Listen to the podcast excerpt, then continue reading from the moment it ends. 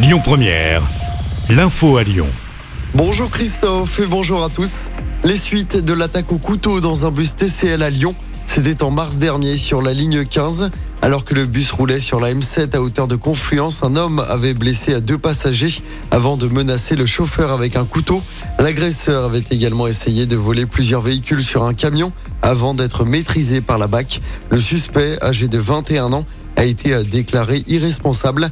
Il souffrirait de troubles psychiatriques et ne sera donc pas condamné à pénalement. Il a été admis dans un hôpital psychiatrique.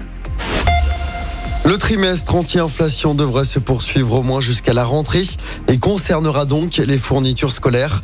La décision a été prise hier lors d'une réunion à Bercy entre Bruno Le Maire et les patrons de la grande distribution.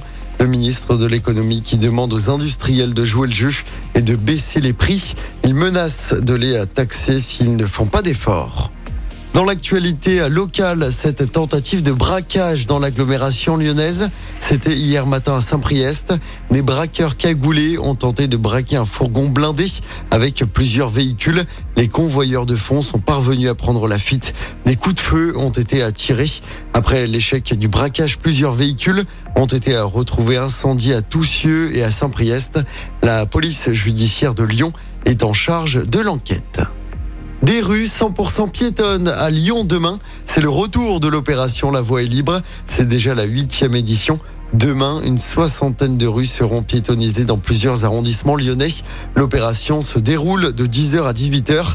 Des animations sont également proposées. Tous les détails sont à retrouver sur notre application.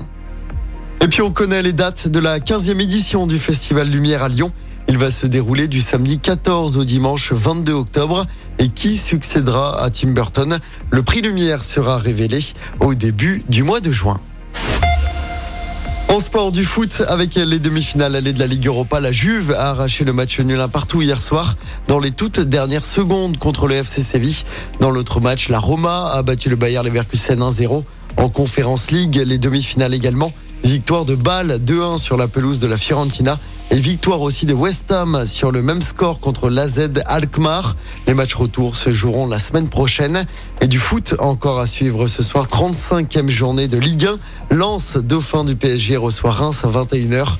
Lens peut provisoirement revenir à 3 points du club parisien. De son côté, l'OL se déplace à Clermont dimanche à 13h. Premier match d'ailleurs des Lyonnais depuis le départ de Jean-Michel Aulas de la présidence. À 4 journées de la fin, l'OL est 7 du classement à 3 points d'une qualification pour une Coupe d'Europe.